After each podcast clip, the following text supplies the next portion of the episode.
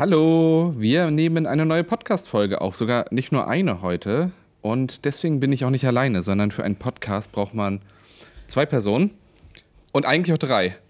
Weil du sonst immer alleine Podcast aufnimmst, oder wie? Ja, aber es hört dann keiner, weil ich nicht weiß, wie man es hochlädt. Du, du, du, du, das nehme ich mal mit. Du, du, du, du, das ist der Podcast mit Aminata Touré und Lasse Peters. Du, du, du, das nehme ich mal mit. Das nehme ich mal mit. So. Das nehme ich mal mit. Ein Podcast von Lasse Petersdotter und Aminata Touré. Moin Moin und herzlich willkommen zur 76. Folge von Das nehme ich mal mit. Das stimmt. Hi, Aminata Lasse. Touré, du moderierst heute. Ich lehne mich hier zurück. Ich bin müde. Der Wahlkampf steckt hinter uns. Ja, das stimmt. Und ich sehe hier gerade auf unserem Gerät, wir nehmen heute nämlich etwas professioneller als sonst auf, weil Irina heute wieder mit dabei ist. Und ich sehe die ganze Zeit, dass wir hier schon ähm, übersteuern und sie uns Oh. gesagt hat, wenn wir da übersteuern, müssen wir ein bisschen zurückgehen. Wir sind zu laut, aber wir haben auch eine Menge zu sagen, sag ich immer. Genau. Die leisen Töne sind nicht unsere. Ganz genau. Ähm Dann fangen wir mal an mit dem Wichtigsten. Wie geht's dir? Mir geht's gut. Ähm, ich bin tatsächlich ein bisschen müde, obwohl ich jetzt äh, auch. äh, nee, doch, ich weiß auch warum. Ja, ich habe hier zu wenig geschlafen. Das wird der, der Ursprung gewesen sein. Aber ansonsten geht's mir ähm, gut. Ähm, ich finde das Wetter momentan sehr schön. Es herbstet sehr. Mhm. Ich bin ein großer Herbstfan. Ich auch. Und es ist die beste Jahreszeit. Absolut. Ähm, übrigens auch modisch, finde ich. Wir haben ja hier auch viel über Mode in der Politik und auch generell gesprochen. Ja. Ich finde, der Herbst ist die beste Modezeit, weil es immer, es ist, es ist nicht alles nur Jacke, aber es ist auch nicht alles nur T-Shirt. So. Und sondern auch die Grauzonen oder die Brauntöne dazwischen werden gezeigt. Die Erdtöne dazwischen. Ja, ich muss auch sagen, ich finde, wir haben keine richtigen Herbste mehr. Äh, das macht es schwierig mit Übergangsjacken. Stimmt. Und ich bin zum Beispiel ein Fan von Übergangsjacken. Ich habe extrem viele auch. Ja, wie viele Regenjacken hast du eigentlich? Ich habe eine Regenjacke. Ach, hast du? Ja, Ja, ich habe eine. Regenjacke. Ja, Die hatte meine Schwester jetzt monatelang. Nicht wirklich. ähm, weil sie irgendwie auf so einer Schiffsfahrt war oder irgendwie sowas. Schick. Und ähm, genau, dann hatte sie die Monate lang, dann hat es hier geregnet und äh, ich habe mich die ganze Zeit einfach nur gefragt, wo ist meine Regenjacke? Ähm, aber du weißt ja, wie das ist mit Wie Geschwistern. geht's dir denn? Mir geht es ganz gut, mir geht es ähnlich wie dir. Ich finde den Herbst echt klasse, aber muss auch sagen, dass ich den Übergang klamottentechnisch noch nicht ganz geschafft habe. Also ich hatte in der vergangenen Woche wieder mehrere Termine, wo ich einen offenen Schuh anhatte äh, und es kalt war. Ähm, und es beschäftigt einen dann schon über ein bis zwei Stunden. Das stimmt. Und das ist auch, finde ich, momentan kaum möglich, sich richtig anzuziehen, Ja. weil das Wetter jeden Tag noch anders ist. Ja. Also wir hatten irgendwie letzte Woche oder auch am, am Wahlabend, über den werden wir mit Sicherheit heute auch noch Mhm. sprechen, haben wir irgendwie gefühlt 30 Grad gehabt und irgendwie alles Mhm. T-Shirt-Wetter. Ähm, da habe ich mich komplett verschätzt. Wir haben in der letzten Folge ja gesagt, wir machen uns stadtfein. Ja. Mein komplettes Outfit hat sich aufgebaut auf einen Mantel, äh, also einen Filzmantel, den ich anziehen wollte. Mhm. Ja. Gehe ich damit raus und das war einfach brüllend warm. Ja. Und deswegen habe ich das leider nicht einhalten können, dass ich mich stadtfein gemacht hätte. Du hast das besser Ich hingegen, umgesetzt, ich hingegen, hast aber auch keinen Hut getragen. ich habe keinen Hut getragen, was aber auch was mit dem Wetter zu tun hatte.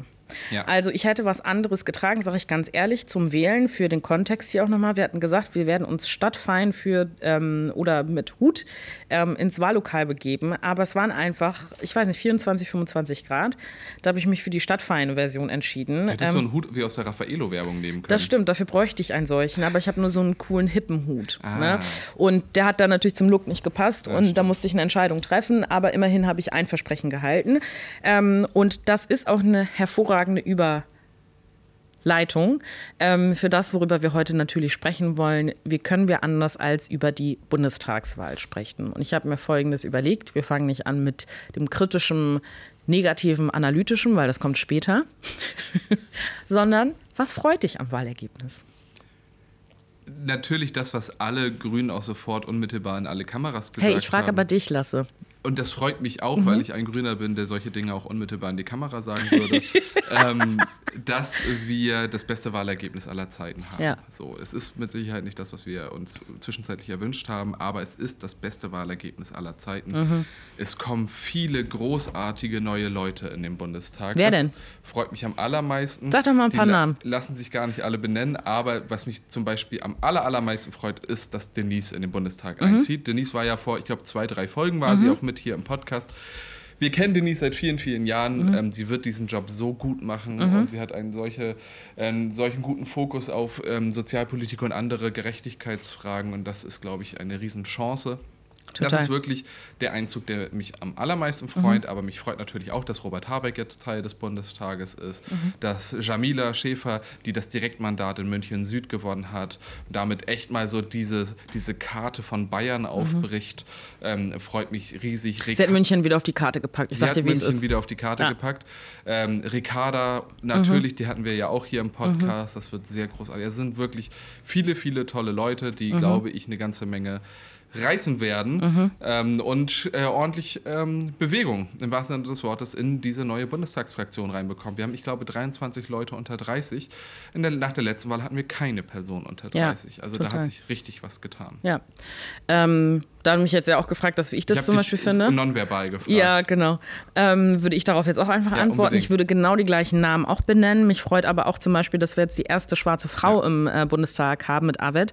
Und äh, das ist halt hammer cool. Insgesamt gibt es ähm, äh, mehrere Menschen mit Migrationshintergrund, die in den Deutschen Bundestag gekommen sind. Am meisten in der SPD-Fraktion, muss man dazu sagen. Äh, was total cool ist. Ähm, bei uns ist es tatsächlich weniger geworden, prozentual von 14 auf 13 Prozent, was sehr schade ist. Ähm, aber nichtsdestotrotz ist das eine Aufgabe, an der wir weiter arbeiten müssen. Ähm, was auch ähm, ein Novum ist, ist, dass äh, zwei Transfrauen äh, ins Parlament gezogen sind bei uns ähm, äh, in, äh, in unserer Grünen Bundestagsfraktion.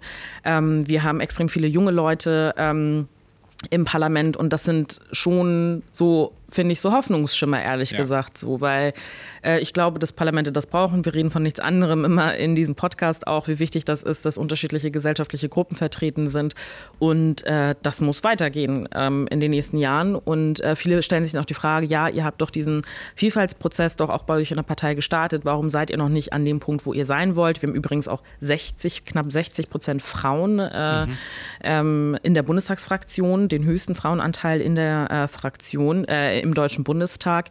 Ähm, wird immer schlechter, umso konservativer äh, es wird, muss man dazu sagen. Ähm, und ähm, das sind alles so Sachen, die sind halt hammergut. Äh, die sind total gut, dass äh, wir da wirklich vielfältiger geworden sind.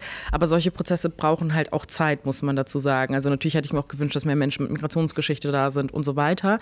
Ähm, aber um Menschen davon zu überzeugen, auch in Parlamente reinzugehen, brauchst du halt voll viel Zeit. Du musst die Leute, die Leute müssen erstmal da sein, die Leute müssen Bock haben, müssen sich auch erstmal parteipolitisch einbringen, um zu gucken, passt die Partei zu mir, passt, ähm, passe ich auch zu der Partei und so weiter. Und wir haben diesen Prozess jetzt 2019 gestartet und das ist für so eine krasse Lebensentscheidung, finde ich, nicht viel Zeit innerhalb von zwei Jahren, sich zu sagen, okay, dann packe ich es jetzt an, aber ähm, mit Sicherheit. Und die Zeit war auch schwierig, solche Prozesse durchzuführen Mit durch Corona. Corona. Genau, Ja. dass man nicht so viele physische Treffen hatte und so weiter. Ich meine das alles nicht rechtfertigen, sondern ich meine das wirklich, und ich glaube, da können wir beide ja auch aus Erfahrung sprechen, ähm, wie lange so ein Prozess auch dauert, sich dafür zu entscheiden, in die Politik zu gehen. Mhm. So, ne? Ähm, das dauert schon seine Zeit und äh, ich glaube, das wird total wichtig sein, das in den nächsten Jahren weiter zu verfolgen. Das zu den schönen Dingen. Kommen wir zu den Dingen, die wir vielleicht auch etwas problematisch finden oder irgendwie kritisch draufblicken. Die Gesamtkonstellation des neuen Deutschen Bundestags und die Sondierungsgespräche und äh, Koalitionsverhandlungen. Wir haben jetzt gerade Mittwoch, während wir aufnehmen. Freitag geht die Folge hoch. Mal gucken, was in der Zwischenzeit passiert. Aber das, was man erstmal festhalten kann, ist, dass ähm, wir ein Novum haben in der deutschen Geschichte, was sozusagen Sondierungsgespräche angeht. Und zwar, dass die beiden kleineren Parteien, FDP und Grüne, ähm, oder in der Reihenfolge Grüne und FDP, äh, angefangen haben, schon mal zu sondieren und nicht die beiden stärkeren Fraktionen anfangen, und äh, zu Gesprächen einladen und dadurch ihre Machtposition nochmal ähm, anders äh, darstellen. Wie blickst du da drauf? Erstmal ist das ein sehr kluger Schachzug gewesen, Mm, mega. dass man sich da so schnell drin einig war und sowohl Olaf Scholz auch, als auch Armin Laschet konnten das gar nicht ausschlagen, weil beide natürlich und äh, man sollte sie nicht gleichstellen. Olaf Scholz hat die Wahl gewonnen, Mhm. Armin Laschet hat die Wahl verloren. Ähm, Armin Laschet hat natürlich noch ein Stück weit die Hoffnung, vielleicht klappt das nicht mit der Ampel. Olaf Scholz sagt natürlich, wir müssen jetzt mit Ruhe daran gehen, ähm, um die Ampel auch tatsächlich durchzubekommen. Und dann sich in, vor laufenden Kameras quasi ähm, das abverhandeln zu lassen, hätte nicht geklappt. Und deswegen war das sehr klug, genau diesen Vorschlag vor laufenden Kameras zu unterbreiten ähm, und dann sich auch einig darin zu sein, dass man das macht sofort. Und natürlich Eigentlich wollen wir erstmal untereinander reden. Es ist aber auch strategisch ähm, insofern sinnvoll, als dass diese Parteien natürlich am weitesten, also Grüne und FDP sind in diesem Bündnis am weitesten voneinander entfernt. Die Ja. Distanz zwischen Grünen und SPD ist geringer und die Distanz zwischen FDP und SPD ist auch geringer. Und insofern damit überhaupt irgendwie eines dieser Dreierbündnisse gelingen kann, müssen Grüne und FDP erstmal irgendwie ausloten, wo sie gemeinsame Punkte haben. Haben sie ja durchaus. Das, was jetzt gerade sehr schnell genannt wird, ist dann irgendwie Cannabis-Legalisierung. Ich glaube, man kommt da wirklich endlich mal weiter und das ist kein Quatschthema, sondern das ist ein wichtiges Thema. Aber darüber hinaus gibt es ja auch Sachen, Spurwechsel, ähm, BAföG-Reform. Wir können davon ausgehen, dass in der nächsten Regierung eine ernsthafte Reform des BAföGs ansteht und dass es dafür eine Mehrheit gibt. Das Ja. ist ein Riesenfortschritt. Ähm, insofern, ich finde das total gut, dass sie das so gemacht haben. Ich bin sehr gespannt, was da jetzt rauskommt und ja, clever. Wir werden da gleich auch nochmal vertiefen darüber sprechen, aber natürlich kommen wir erstmal jetzt zu unserer Kategorie. Was, das gebe ich mal mit. Und Ich hatte noch so viel mehr äh, Meinung ja, zum ich sage doch, dass wir gleich da noch drüber sprechen. Okay. Mein Gott. Also, wir haben ja immer die Kategorie, das gebe ich mal mit, Mach als. Zwischenkategorie, Kategorie, mit der wir immer etwas auflockern und dann noch einmal über die Wahlen sprechen Okay. werden. Beruhigen Sie sich bitte auf der anderen Seite. Hättest du in die Vorbereitung reingeguckt, hättest Hab du das ich. gewusst. So, das gebe ich mal mit. Wie kann man auf politisch korrekte Sprache und Ausdrucksweisen hinweisen, ohne eine riesige Debatte, in Klammern vor allem auf Social Media auszulösen? Aber da muss man, glaube ich, ganz stark differenzieren. Ähm, weil eine aufgeregte Debatte darüber auf Social Media nicht auszulösen, ist, glaube ich, kaum möglich, außer die Person, die quasi sich nicht politisch korrekt, also irgendwie wie ein Arsch aufgeführt hat, ähm, dass die Person es einsieht und selbst einräumt. Dann gibt es keine große Aufregung bei Social Media. Ich glaube, in allen anderen ähm, Konstellationen gibt es diese Aufregung. Zwangsläufig zumindest auf Twitter, auf äh, Instagram dann weniger. Ich glaube, ähm, es kommt drauf an, ob es eine Reaktion ist auf jemanden oder ob man einfach insgesamt einfach einen Infopost macht. Also ich glaube, man Ach kann so. zum Beispiel auf Es ging doch um eine. Korrektur, oder? Nee, es ging Ah, okay. Auf politisch korrekte Sprache und Ausdrucksweisen Ach hinzuweisen. so, okay. ähm, ohne das auszulösen. Und ich glaube halt, das ist halt immer die Frage von, ähm, mache ich einen Infopost, sage ich einfach, das und das kann man sagen, was, glaube ich, viele Leute voll dankbar annehmen. Äh, man kann aber auch genauso, wenn man weiß, dass es irgendwie falsch ist, dass es rassistisch, irgendwie antisemitisch oder was weiß ich was ist, finde ich es sogar oftmals auch die Pflicht, da darauf hinzuweisen und zu sagen, das geht nicht klar und muss das dann halt auch aushalten, wahrscheinlich ein Stück weit, dass man dann in einen Konflikt reingeht. Ähm, und ähm, ansonsten kommt es, glaube ich, auch immer so ein bisschen auf Kontext und Setting und so weiter aus. Also, also ich finde zum Beispiel, ganz oft kann man ja auch mal den direkten Weg wählen. Also entweder der Person schreiben, wenn man vermutet, es ist nicht bewusst passiert, also bewusst verletzend sozusagen passiert. Ähm, wenn das Leute sind, bei denen man das wirklich auch erwarten kann sollte, weil die eine riesen Reichweite haben, Leute im Team um sich herum haben und so weiter, ähm, kann man natürlich auch immer direkt den öffentlichen Weg wählen. Aber ähm, ich finde irgendwie immer erstmal die Frage sozusagen mit direkt im Gespräch zu sein oder mal nachzufragen. Und wenn die Leute dann immer noch nicht davon abweichen, kann man immer noch überlegen, ob man daraus. Ich würde sozusagen als konkreten Tipp, dann, wenn man in so Mhm. einem Gespräch ist, ähm, einmal gemeinsam mit der Person das Gesagte zu hinterfragen, also sich erklären zu lassen, was war damit, also Mhm. warum musstest du jene Begriffe verwenden oder wie auch immer, warum musstest du den Gedanken, den du dahinter hattest, so ausdrücken, Mhm. ähm, also erstmal so hinterfragen, dann kann man teilweise irgendwie so mit Ich-Botschaften, das ist immer deeskalierender ähm, arbeiten, wenn man das möchte, man kann Dinge aber auch eskalieren lassen, Mhm. ich finde das auch legitim und das, man muss dann quasi nicht, insbesondere wenn man betroffen ist, nicht Mhm. irgendwie den deeskalierenden Part einnehmen. Also, ähm, aber nichtsdestotrotz kann man auch dann mit Ich-Botschaften, sowas entschärft oft Situationen, also hinterfragen und Ich-Botschaften, wenn es jetzt um so konkreten Tipp geht. Ja. Ähm, aber wie gesagt, das kann auch sehr legitim andersherum sein. Ja. Mit Du-Botschaften und Vorwerfen. ist Genau, dann nur also nicht es- deeskalierend. Ja, genau. Also muss man einfach gucken, wie man es machen möchte. Ansonsten Streit ist auch immer okay. Kommen wir wieder zurück zu dem Thema, das uns alle natürlich nach wie vor weiterhin beschäftigt und einige Leute in dieser Podcast-Folge schon sehr nervös geworden sind. Ähm, die Zeit nach den Wahlen. Was passiert jetzt eigentlich in den nächsten Tagen und Wochen? Wir haben gerade schon darüber gesprochen, dass äh, jetzt erstmal die Zeit der Sondierungen sind. Äh, Sondierungen sind ja sowas wie Vorgespräche der Koalitionsverhandlungen, da wo man noch nicht wirklich was aufschreibt, sondern erstmal so ein bisschen guckt, gibt es da Themen, die zusammenpassen, wie ist das Feeling, kommt man da zusammen und so weiter und so fort. Und dazu würde ich gerne schon das Erste sagen. Ähm, und zwar ähm, ich finde, es ist total wichtig, dass man jetzt auch auf die Befindlichkeit beispielsweise der FDP eingeht. Mhm. Ähm, bei den letzten Jamaika-Verhandlungen sagen FDP-Leute ja immer wieder, ähm, wir wurden da nicht ernst genommen, Merkel hat nur mit den Grünen geredet und wir waren irgendwie total außen vor und so konnte man keine ernsthafte Regierung bilden. Okay, alles klar, dann haben sie hingeschmissen und so weiter und so fort. So, und jetzt finde ich, ist der Tenor sehr doll. So, die FDP ist eine eigenständige Partei. Die FDP hat Inhalte. Die FDP muss ernst genommen werden. Die FDP ist wirklich auch wichtig und so weiter. Und das stimmt auch alles. Und alle reden auch immer davon, inwiefern es wichtig ist, da eine eigene Geschichte zu finden und so weiter. Aber ich finde, es geht auch ein bisschen viel darum. Weil ich mir denke, so, ja, natürlich geht es auch darum, dass ihr euch hier irgendwie versteht und so weiter, aber am Ende des Tages geht es schon darum, das Land zu regieren. So, und da können auch ein paar Befindlichkeiten ein bisschen nach hinten geschoben werden. Also das ist so, sag ich, sag ich mal, als Bürgerin. Ja? Als Bürgerin, die einfach mal die Nachrichten verfolgt, denke ich mir immer so, jetzt aber auch gut. So, ne, lass mal echt drüber sprechen, welche Ziele man sozusagen umsetzen kann, mhm. bevor es die ganze Zeit nur darum geht, wer sich jetzt irgendwie wie fühlt, in welchen Runden. Und ich glaube, Christian Lindner geht es echt ganz gut insgesamt.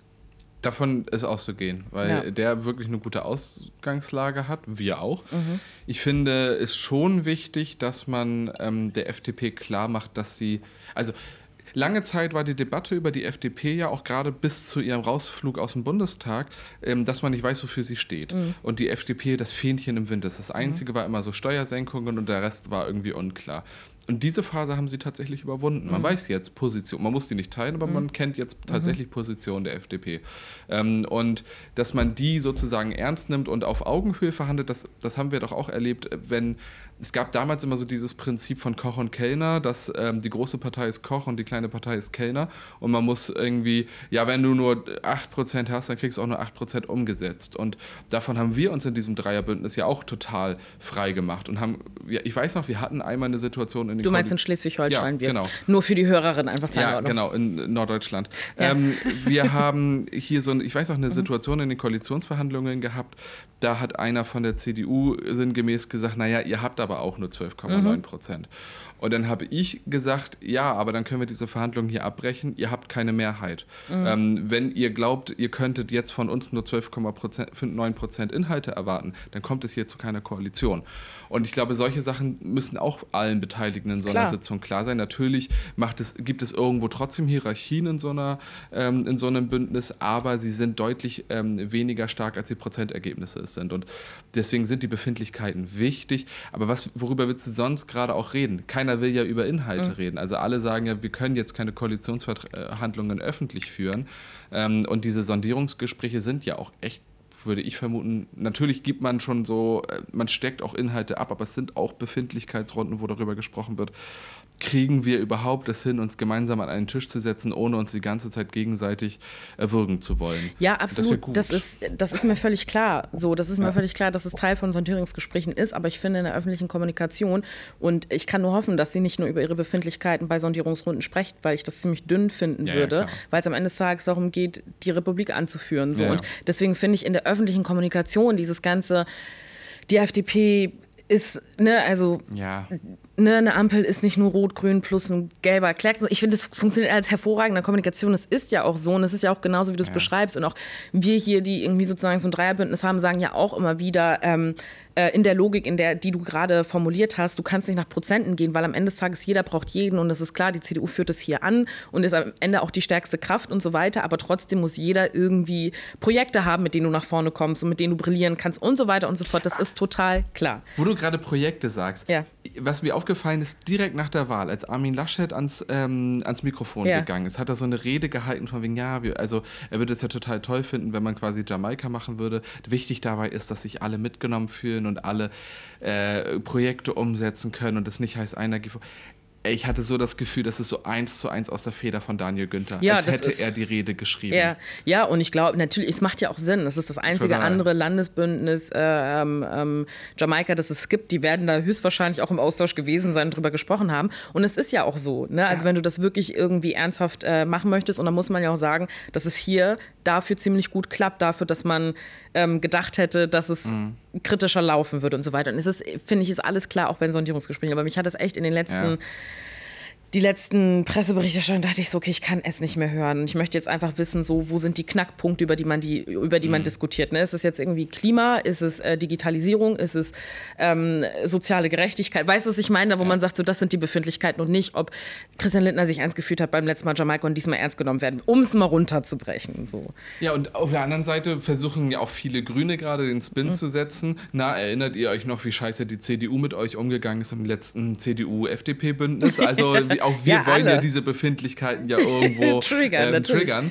Und ähm, das ist auch irgendwo nachvollziehbar. Und ich Mhm. sage auch in internen Runden ganz viel, ja, selbst wenn man mit der CDU äh, einen guten Koalitionsvertrag hinbekommen würde, hat die letzte große Koalition gezeigt, dass sich die Fraktion nicht daran hält. Mhm. Also wie viele Dinge wurden vereinbart, wie Spurwechsel und so weiter, wo die Fraktion einfach gesagt hat, dann nö. Mhm. Also es ist einfach das, was äh, vorher immer gesagt wird, da hast du wenigstens ein zuverlässiger Partner. Ja, ist das die CDU nicht. im Bundestag einfach nicht. Das muss man auch sagen, ist, Mhm. ist hier anders, insofern als dass Dinge, die wir im Koalitionsvertrag vereinbart haben, auch umgesetzt werden. Total. Dann wird da nicht nochmal neu darüber debattiert. Ja. Ähm, Naja. und- Nee, es wird debattiert. Ja, das stimmt. Ich habe jetzt gerade eine laufende Debatte dazu. Also ganz aber ehrlich, meine ersten Jahre liefen nur so, Ja, alles nochmal äh, klein kariert, Ja. nochmal zu diskutieren, wie man es gemeint hat und jeden Ja. Satz nochmal zu drehen und zu wenden. ja. Ist auch in Ordnung, weil ich meine, Koalitionsverträge sind ja auch so, dass du einen Absatz formulierst äh, zu ganzen Themenbereichen, ähm, die du natürlich nicht alle, wo du nicht alles reinschreiben kannst. Ja, und, wir, und bei uns war es ja auch so teilweise so im Innenbereich, dass es dann auch so hieß, so ja, okay, jetzt reicht es auch mal mit Textarbeit. So, ne? Irgendwie müssten wir auch ein paar Sachen,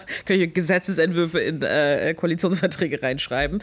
Ähm, aber ja, natürlich, es ist irgendwie eine spannende Zeit. Ähm, und äh, die Frage ist, äh, welche Optionen gibt es gerade? Wir haben gerade über die Ampel gesprochen, die jetzt gerade für uns auch politisch die, ähm, also für dich, Lasse Petersotter und mich, Aminata Touré, schon und auch für die Mehrheit in unserer Partei. Es gibt ja immer wieder dann Umfragen.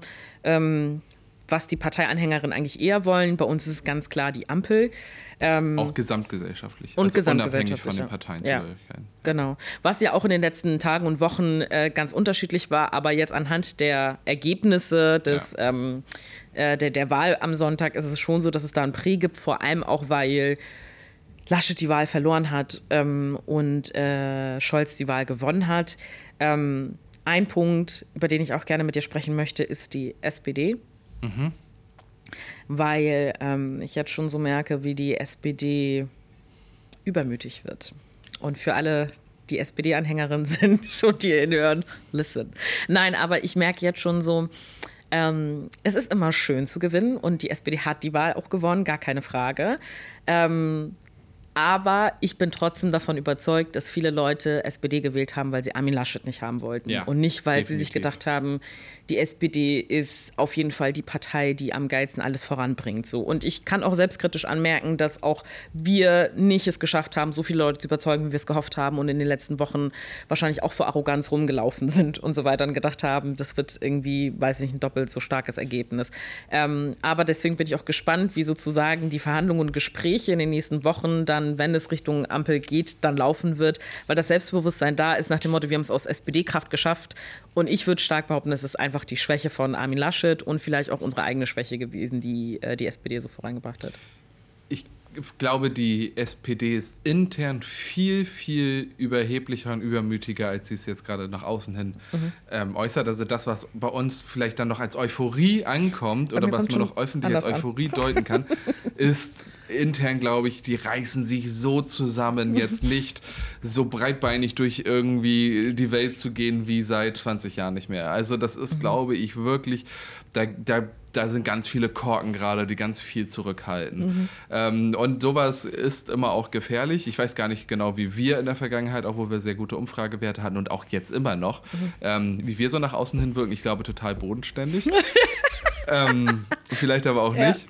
Hört mal ein paar alte Podcast-Folgen. Genau, genau. da haben wir uns bestimmt irgendwann mal über Scholz lustig Komplett, gemacht. Komplett, ja, ja, auch zu Recht. Und die ähm, SPD wurde so stark gewählt. Ich glaube aber auch nicht nur wegen Armin Laschet, sondern auch wegen der CDU. Mhm. Also wäre jetzt Markus Söder oder mhm. Norbert Röttgen oder Friedrich Merz, what the fuck, mhm. ähm, wären die irgendwie ähm, Spitzenkandidierende geworden, dann wäre das ähnlich, auf, man hat auch die CDU übergehabt in diesem mhm. Wahlkampf und mhm. nicht nur Armin Laschet. Er hat das Ganze noch mal ein bisschen an die mhm. Spitze getrieben und dadurch, dass dieser Wahlkampf so personifiziert war von mhm. allen, hatte, haben halt Leute auch einfach zwischenmenschliche Entscheidungen getroffen. Mhm. Ich mag diese eine Person nicht, deswegen wähle ich die ganze Partei nicht. Aber mhm. das haben die Parteien sich auch ein Stück weit selbst irgendwie und eingebrockt. und es war ja auch immer ein bisschen so. Ich meine, der Grund war, wo, weshalb viele Leute damals äh, CDU gewählt haben, war halt auch Angela Merkel. Ganz genau. Also ja. es ist nie zu entkoppeln gewesen, aber ich glaube auch, dass es total richtig ist, dass auch viele einfach sich gedacht haben, die CDU muss jetzt einfach auch mal in die Opposition. Und es hat sich gezeigt, dass ähm, es eine riesengroße Gruppe von Wechselwählenden mhm. gibt, die sich nicht mehr in eine Partei binden.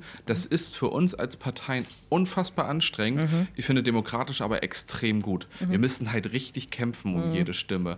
Ähm, und das äh, wird noch, glaube ich, eine neue politische mhm. Kultur prägen, weil offenbar so schnell sich diese Wahlentwicklungen verändern können. Vorher hat man auch, haben auch viele Menschen Grüne wählen wollen, um dann wieder die CDU zu verhindern. Also solche Aspekte spielen eine Riesenrolle. Wir haben doch die Wahl in Sachsen-Anhalt gesehen, wo es kurz vorher dann eine Umfrage gab, die nicht gestimmt hat, aber eine Umfrage gab, die ergeben hat, dass die AfD gleich auf mit der CDU wäre. Und plötzlich haben alle die CDU gewählt, selbst ich würde vermuten, Leute, die sich eher links der Mitte verorten mhm. würden, alleine um die AfD zu mhm. verhindern. Also solche Verhinderungswahlkämpfe spielen plötzlich eine große Rolle. Dass übrigens auch die CDU ja sich zum Motiv gemacht hat in dieser Wahl durch ihre rote Socken-Kampagne, womit es ihr nicht gelungen ist, zwar selber Stimmen zu bekommen, aber ihr ist es, glaube ich, ein Stück weit damit gelungen, die Linke so kaputt zu machen, wie mhm. sie es jetzt, äh, wie, wie, das Ergebnis jetzt ist mit 4,9 Prozent. Mhm. Also auch ja. das wird Wahlkämpfe verändern und die die Conclusio daraus ist, Wahlkämpfe sind wieder extrem wichtig. Mhm. Ja, ich glaube halt einfach, dass ähm, wir jetzt sowieso eine Situation haben, die wir lange nicht mehr kannten, weil man sich nicht mehr darauf verlassen kann. Ich habe gerade woanders hingeguckt und Lasse hat so. Ich, ich dachte, es wäre jemand reingekommen. Nein, ich habe einfach nachgedacht, da ja. gucke ich immer ja, woanders ja, man, hin. Man weil ich sich die Gedanken aus, ja, dem, aus genau, dem Raum. aus dem Raum, genau, genau so ist es. Nee, ähm, aber es ist ja einfach so, dass. Ähm, du gemerkt hast, dass auf einmal ein echter Wahlkampf stattgefunden hat, im Sinne von, die Leute haben sich nicht gedacht, ach, Merkel macht es schon, wir machen weiter, sondern du hast eine wirkliche Wahl im Sinne ja. von, wer soll das jetzt wirklich anführen? Und irgendwie, vielleicht war es doch nicht die klügste Entscheidung, 16 Jahre die gleiche Partei immer wieder an der Spitze zu haben. Und wir haben viele Herausforderungen, die da sind und die nicht irgendwie adäquat ähm, äh, beantwortet werden. Und auf der anderen Seite aber auch viele Leute, die gar nicht mal so viel Bock auf Veränderung haben. Also mhm. irgendwo in der Mitte befindet man sich irgendwie. Und das ist, glaube ich, das Frustrierende. Also das ist für mich persönlich das Frustrierendste gewesen, dass ich gedacht habe, dass diese Gesellschaft mehr bereit für Veränderungen wäre. Und ähm, vielleicht hat man da eine, oder vielleicht habe ich da einfach eine falsche Einschätzung gehabt, vielleicht haben wir aber auch nicht die richtigen Antworten gegeben als die Parteien, die für Veränderungen stehen.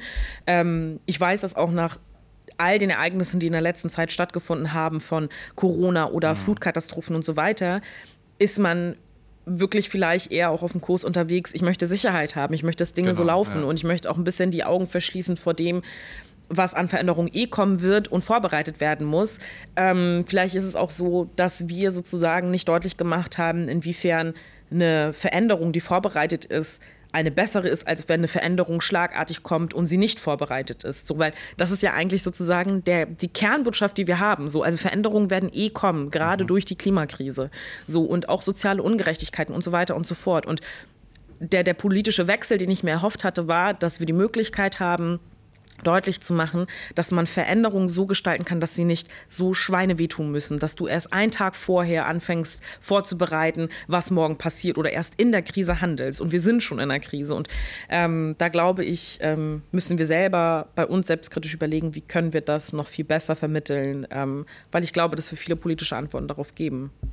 Da würde ich meine Frage an, mhm. anlegen wollen. Und zwar, was bedeutet diese Wahl eigentlich für die politische Linke? Ähm, im größeren Feld. Jetzt nicht mhm. nur die Linke irgendwie als Partei, nicht nur einzelne Bewegungen, sondern mal so ein bisschen mhm. alles, was sich so eher links der Mitte zu verorten hätte. Mhm.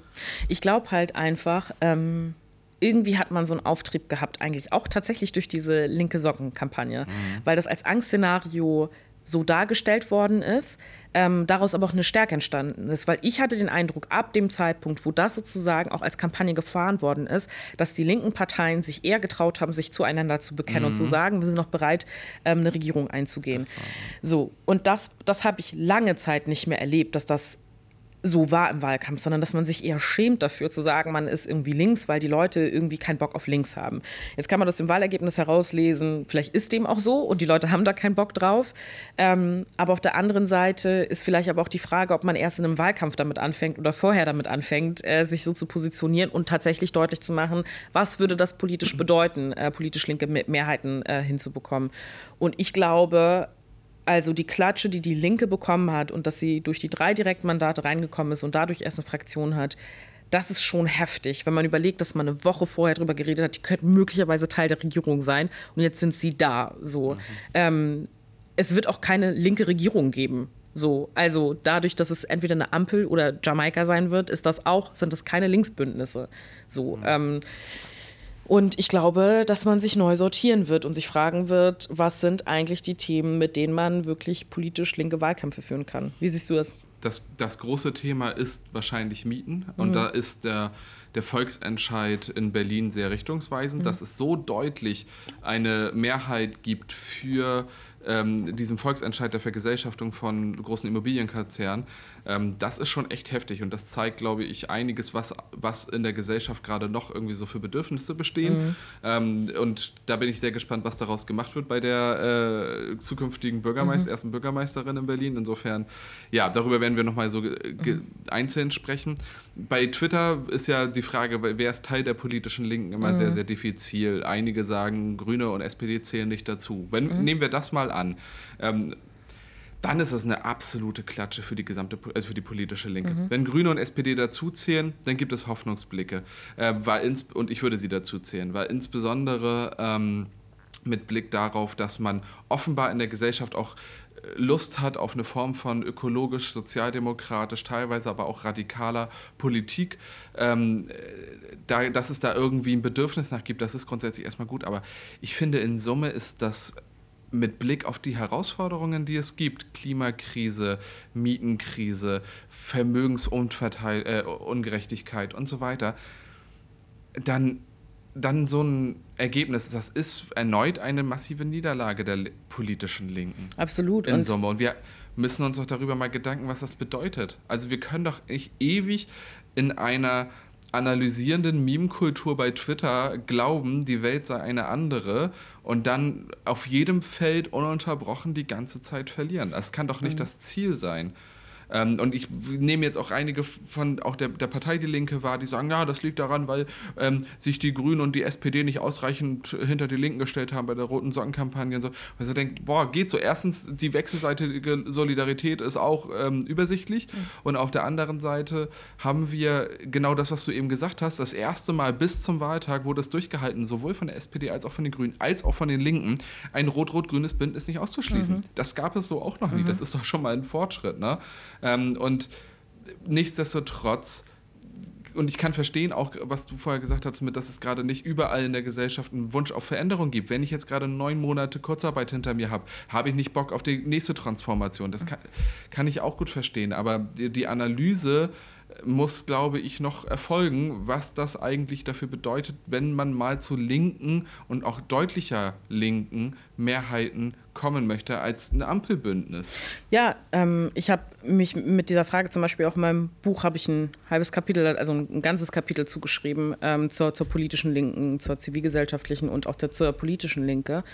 Ähm, und äh, fange das Kapitel mit, mit, mit, mit Wut an, sozusagen, die ich äh, an unterschiedliche Richtungen sozusagen streue. Mhm. Also angefangen mit. Ähm, mit, ähm, mit, mit, mit einer Selbstkritik, mit, mit, mit konservativen Liberalen sozusagen und dann aber sozusagen politische Linke und inwiefern ich eine Wut auf zivilgesellschaftliche Linke habe, aber auch parteipolitische Linke habe, weil ähm, wir so weit auseinander sind. Also die zivilgesellschaftliche Linke und die politische Linke ähm, ist halt einfach, zieht nicht an einem Strang, würde ich sagen, mehrheitlich. Also einige schon, äh, andere nicht.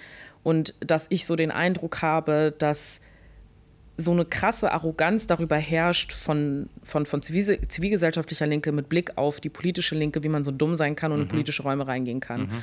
Und dass ich auf der anderen Seite der Überzeugung bin, dass wir sozusagen, die wir in den parlamentarischen politischen Strukturen drin sind, staatlichen, es nicht schaffen, äh, zivilgesellschaftliche Linke davon zu überzeugen, ähm, reinzugehen in diese Strukturen. Und der Vorteil, den aber Konservative haben, die man findet bei allen Parteien, um ehrlich zu sein, aber vor allem bei der CDU und auch bei den Liberalen, davon überzeugt sind, ähm, in diese Strukturen reinzugehen ja. und ähm, kein Problem damit haben. Und dass ich nicht verstehe, dass äh, genau das, was du eben gerade auch beschrieben hattest, bei all den Krisen, die wir haben, von klimapolitischen, von sozialpolitischen, rassistischen und so weiter und so fort, dass man sich immer noch lieber in der Beobachterfunktion sieht, dass man lieber beobachtet von außen und sagt so und so und das ist so dämlich. Man merkt es jetzt ja auch gerade schon zum Beispiel bei den Sondierungen zu Ampeln, wie viele dann so, ja, guck mal, das habt ihr davon, wenn ihr Grüne wählt oder sonst ja. was äh, Geschichten, da wo ich auch immer so denke, so ruhig Blut, weil was ist eigentlich die Antwort darauf? So, man hat es politisch nicht geschafft oder man hat es nicht geschafft, eine Mehrheit zu organisieren die dazu geführt hat, dass man beispielsweise ein Mitte-Links-Bündnis tatsächlich dann auf den Weg bringen kann. Ähm, auch in der Kombination mit der Linken, wenn man das wollen würde als zivilgesellschaftliche Linke. Aber scheinbar wurden die ja auch nicht ausreichend gewählt. Und wir nicht ausreichend gewählt und die SPD nicht ausreichend gewählt. Und ähm, deswegen diskutiere ich da auch in diesem Kapitel, ähm, inwiefern ich es eigentlich nicht kenne, linke Politik. So. Und ähm, dass das eigentlich nur etwas ist, was theoretisch die ganze Zeit stattfindet, aber ins Praktische nicht übersetzt wird und man so gut in seinem Theoriewissen ist, dass man das Praxiswissen nicht hat und das Praxiswissen oder das Praxishandeln sozusagen nicht machen kann, weil der Rahmen, den Politik bestimmt, immer konservativ war in den letzten Jahren. Und ähm, dass, wenn man auch gerade mit Blick darauf, wie viele Nazis in den Parlamenten sitzen, ähm, rechte Parteien ähm, in den Parlamenten sitzen, dass ich diese Arroganz nicht verstehen kann, zu sagen, I don't care about all that. So, und das ist ähm, das also, ist, glaube ich, schon eine Überzeugungsarbeit, die wir selber, die wir in den Strukturen sind, leisten müssen, nach draußen sagen müssen, inwiefern Veränderung auch stattfinden kann innerhalb dieses Rahmens äh, durch tatsächlich äh, linkere politische Position und äh, Politik. Ähm, aber da haben wir noch einen langen Weg. Ich finde es immer ganz falsch und da haben wir auch schon oft drüber gesprochen, sind uns eigentlich irgendwie zu differenzieren zwischen Realpolitik und linker Politik. Mhm.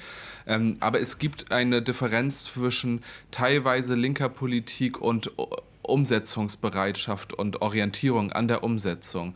Und da finde ich die Erkenntnis ganz, ganz wichtig, dass die Umsetzbarkeit politischer Forderungen nicht daran liegt, wie gut das Argument ist, sondern ob die Mehrheit Hätten dafür da ist. Ja. Ob die Mehrheit am Ende des Tages in einem Parlament in der Regel die Hand dafür hebt daran scheitert die Umsetzung mhm. und nicht, wie gut das Konzept ist mhm. oder wie gut das Argument war. Mhm. Und wenn man an dieser Stellschraube nicht versucht, nach Möglichkeit einigermaßen auch gemeinsam, aber generell überhaupt erstmal zu drehen, und sich über Mehrheitsverhältnisse Gedanken zu machen, dann bringt mir so ein tolles Argument einfach nichts. Und das dann bringt mir auch die, die so schlüssige Selbstverortung meiner politischen Sichtweise nichts. Mhm. Sondern und das ist ja der Grund, warum man dann versucht, in die politischen Räume zu gehen und Politik mhm. auch umzusetzen weil man dann um Mehrheiten plötzlich kämpft, mhm. aber womöglich auch mal für kleine Schritte. Natürlich, man wird nie eine plötzliche Mehrheit für eine Revolution haben mhm. ähm, oder eine, eine, einen wirklich großen, wichtigen Schritt. Das gibt es ganz, ganz selten. Mhm.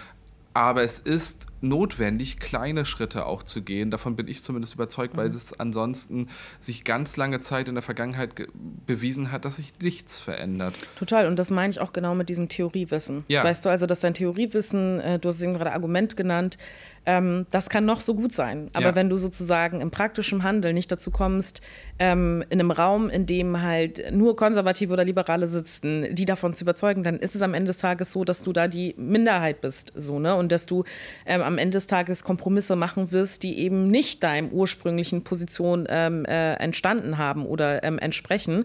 Und dass ich halt auch der Überzeugung bin, dass ähm, viele Menschen, die eigentlich sozusagen Parteien wie die SPD, Grüne, Linke oder sonst was wählen, aus einer, aus einer Überzeugung, die gewählt haben, weil sie den Eindruck hatten, ja. man wird von denen vertreten. Ja. Und dass wir es einfach oft nicht geschafft haben, tatsächlich die Position wirklich zu vertreten, die diese Wählerinschaft dann wirklich auch von uns erwarten. Als Beispiel benenne ich dann zum Beispiel ähm, sowas wie die Hartz-IV-Politik. Das ja. ist etwas, das, das hängt Jahrzehnte nach, natürlich so, weil das einfach so ein krasser Einschnitt ist für Menschen und ein krasser Einschnitt gewesen ist und bis heute es Leute sozusagen ähm, beschäftigt und ähm, es eine Demütigung ist und mhm. äh, eine ganze Biografie von Leuten zerstören kann. Und wenn du das aber als linke Politik verkaufst so und Leute dann mhm. das Vertrauen nicht mehr in dich haben, weil du dein Vertrauen verspielt hast, so, dann musst du dich nicht darüber wundern, wenn du dieses Vertrauen erstmal aufbauen musst. Und dass ich auch der Überzeugung bin, dass ähm, du kannst dich links von außen nennen und wenn drinnen nichts Linkes drinsteckt, wird es auch nicht besser, wenn von außen kommentiert wird, das ist nicht links, sondern dass dann sozusagen der eigene Anspruch da sein muss,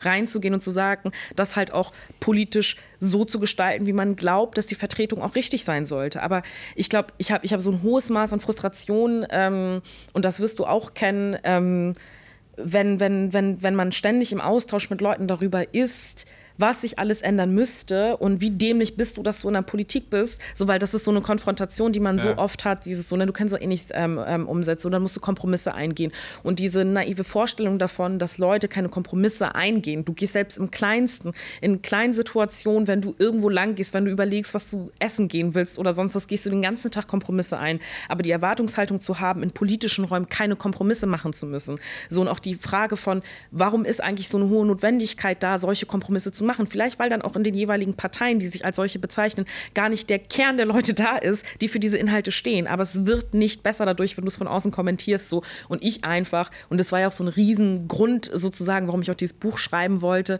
Leute mehr zu überzeugen, in diese Räume reinzukommen, ja. weil ich der Überzeugung bin, es ist leichter, linkere, soziale, gerechtere Politik zu machen mit Leuten, die auch wirklich diesen Anspruch haben. So.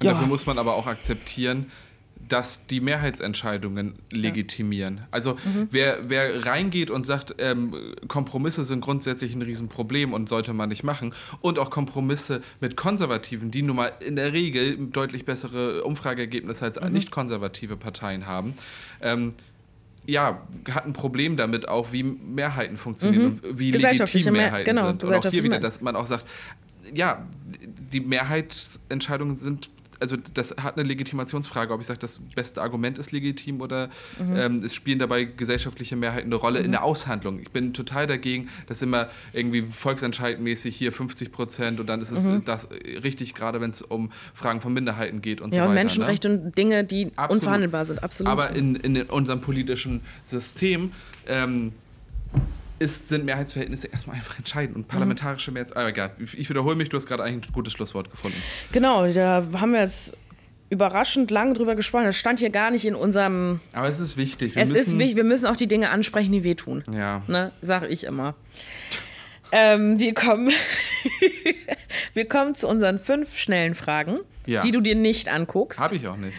Ähm, weil ähm, ich dir jetzt hier fünf schnelle Fragen stellen werde. Da, die erste Frage lautet: Wenn ihr ein Boot benennen müsstet, wie würde es heißen? Ach du Scheiße. Ähm, ich äh, ich habe mhm. einen, einen Punkt dazu. Ich weiß noch nicht den konkreten Namen, aber ich wüsste, dass dahinter zwei stehen würde. Also äh, zum Beispiel, ich würde sie dann ähm, äh, Neptun 2 nennen, damit alle denken, dass es auch eine Neptun 1 gibt.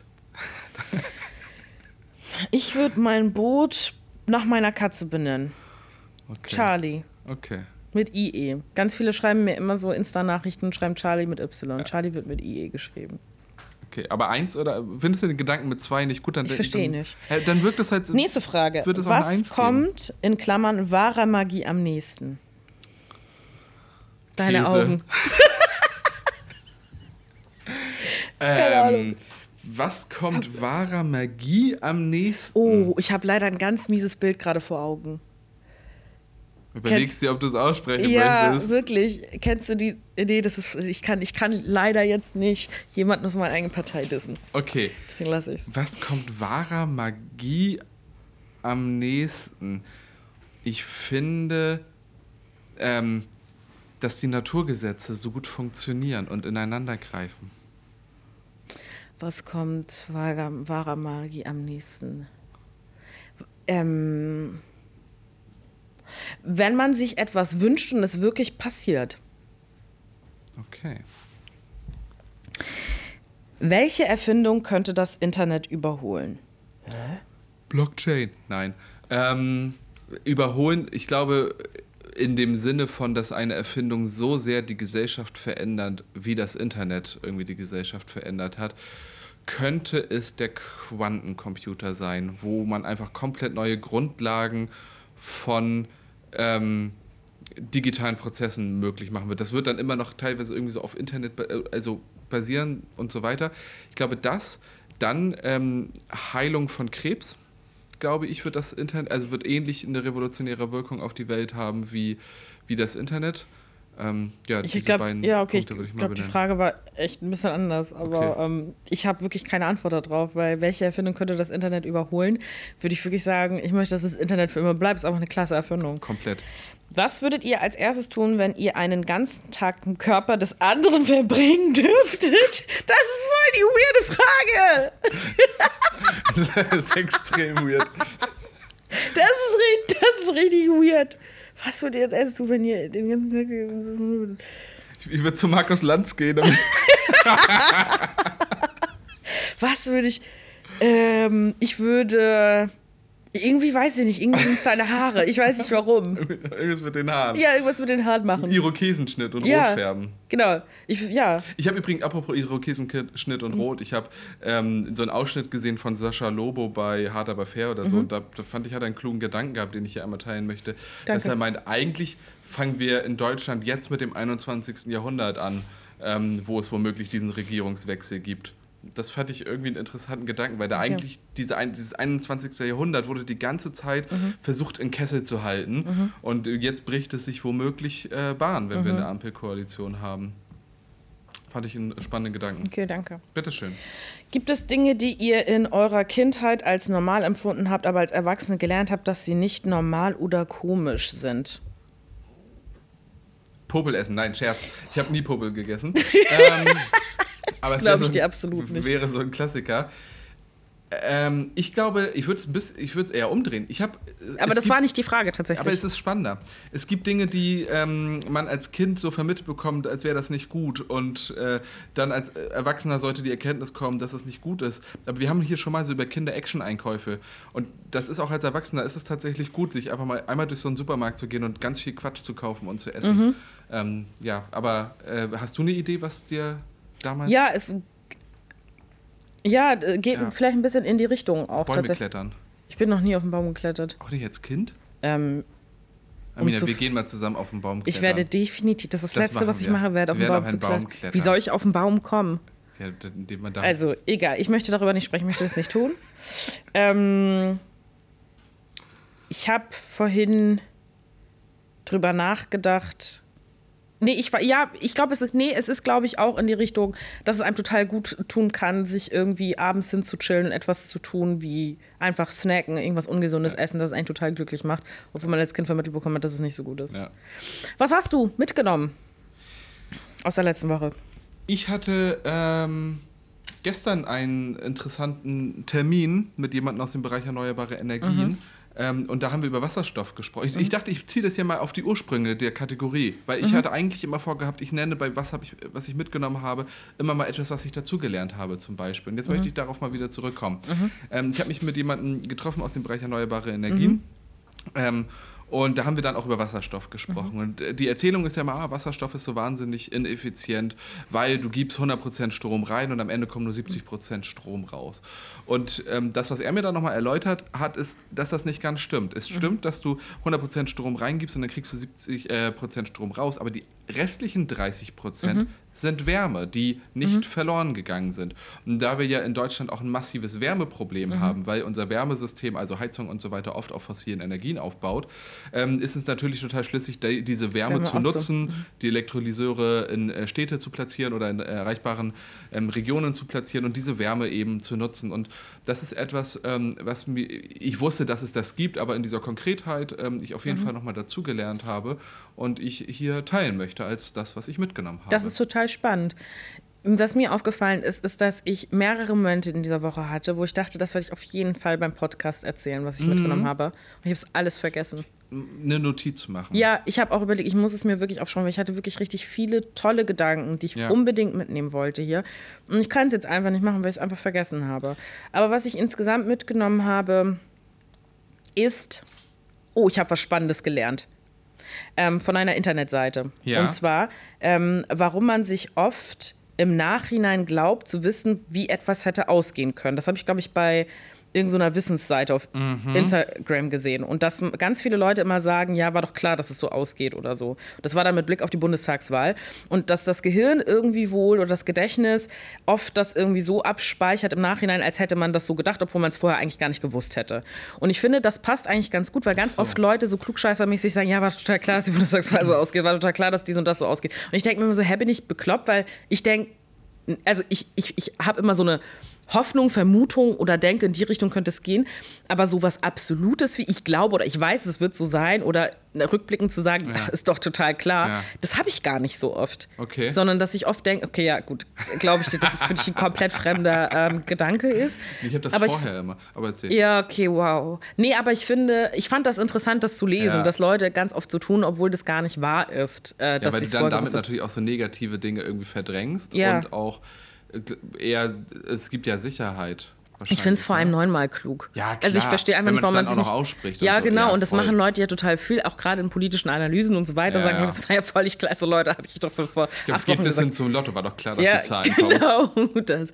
Und da habe ich gedacht, das finde ich irgendwie eigentlich spannend und das ist nicht schlimm, weil man weiß ganz oft nicht, wie die Dinge ausgehen und das ist auch in Ordnung. Das ist irgendwie das Leben und ich würde sagen, es ist fast das ist ganz nah dran an Magie. Und oh Gott. Aber Amina, wir, wir haben doch beide auch echt diese, ich meine, wir haben es jetzt selber hier nochmal gemacht, aber Mhm. ähm, diese Wahlanalysen auch satt. Also wir, wenn, wenn ihr in einer Partei seid und irgendwie eine Funktion, dann macht ihr unzählige Male solche Wahlanalysen Mhm. und dann hast du dazwischen noch Gespräche mit Menschen und dann, und es wird ja alles immer so wahnsinnig monokausal und als Mhm. wäre das so wahnsinnig einfach und als wäre alles so eine wahnsinnig homogene Gruppe Mhm. und so.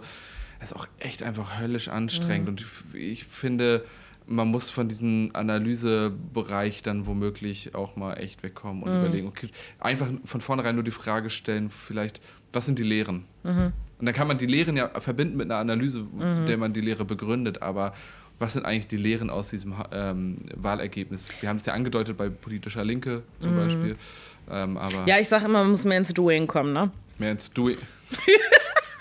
Man muss mehr, nee, das ist wirklich so, man muss mehr ins Doing kommen, weil ich glaube, alle sind immer klug in der politischen Ich Analyse. finde immer noch Doing ist, ich weiß, dass es Englisch ist, aber Ja. das klingt so Falsch. wie ein Kinderwort. Doing, ja, es wir klingt müssen, total Wir müssen jetzt mehr ins Boing kommen. Ja. Also do, Doing. Ja, es ist egal. komplett bescheuert. Ich hasse es, wenn Leute das sagen. Ja. Aber am Ende des Tages möchte ich trotzdem damit abschließen zu sagen, wir müssen mehr ins Doing kommen. Unbedingt. Wir müssen mehr Rückschlüsse ziehen aus unserem Versagen, Absolut. aus unserem politischen, und zwar alle Parteien, und uns die Frage stellen, wie müssen wir uns neu aufstellen, was müssen wir inhaltlich besser machen.